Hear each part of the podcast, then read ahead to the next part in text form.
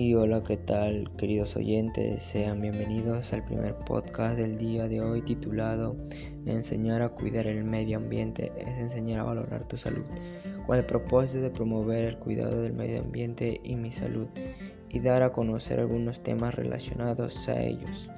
¿Cómo impacta la planificación urbana hacia nuestra salud? La importancia del agua potable y su saneamiento. Factores ambientales que nos afectan es importante donde vivimos, el espacio urbano influye en nuestra salud.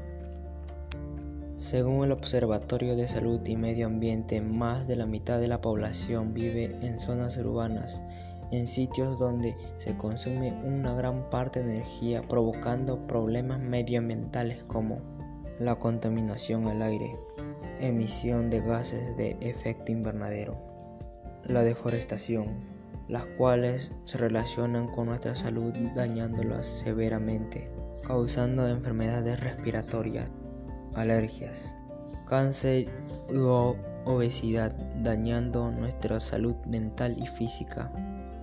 Por eso decimos que el acceso al agua es muy importante para nuestra salud, ya que las enfermedades relacionadas con el agua y el saneamiento siguen estando entre las principales causas de fallecimiento de niños menores de 5 años. Según la Organización Mundial de la Salud, más de 800 niños mueren por enfermedades diarreicas asociadas a la falta de higiene y la prestación de servicios adecuados de agua y saneamiento es esencial para lograr los objetivos de desarrollo sostenible, incluidos los de salud.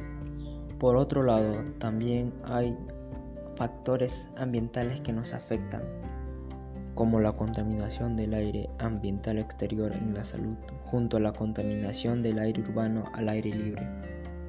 Al hablar de la contaminación del aire ambiental exterior, es un término más amplio usado para describir la contaminación del aire ambiental que afecta gravemente a nuestra salud. Y al hablar de contaminación al aire urbano, al aire libre se refiere a la contaminación del aire ambiental exterior en áreas urbanas, por lo general se da en ciudades o en sus alrededores. Según la Organización Panamericana de la Salud y la Organización Mundial de la Salud, las consecuencias del aire ambiental exterior en la salud es una causa que es, está hecha a la exposición de altos niveles de contaminación que causan una variedad de resultados adversos hacia nuestra salud. La contaminación del aire puede afectar al aumento de, de riesgos de infecciones respiratorias, enfermedades cardíacas, accidentes cardiovasculares, tanto a la exposición o a corto o a largo plazo y a la contaminación del aire, siendo los más susceptibles niños, ancianos y pobres. Dicho todo eso, llegamos al siguiente segmento que sería dar nuestras propuestas para solucionar dichos problemas. Mi primera propuesta relacionado al primer tema tratado sería crear entornos que disminuyan la contaminación y mitiguen su impacto en el cambio climático. Y la segunda propuesta que nos brindan al tema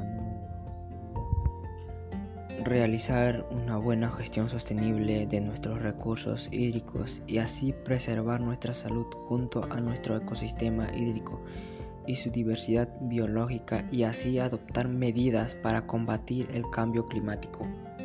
Y llegando al último tema tratado, al último tema Debemos utilizar productos ecológicos y tener el hábito de reciclar para así reducir el consumo de plástico, disminuyendo el uso de agua y de energía eléctrica y tratar de siempre dejar de utilizar energía renovable. Llegando a nuestras conclusiones, que serían las siguientes. Que las zonas urbanas no solo afectan al ambiente, sino nuestra salud física y mental junto a nuestras emociones. Número 2 garantizar la disponibilidad y la gestión sostenible del agua y el saneamiento para todos. Que el aire puede ser beneficioso hacia nuestra salud o dañarla junto al ambiente, ya que cuidar el ambiente es cuidar nuestra salud. Debemos proteger y promover el cuidado de nuestra salud y el medio ambiente.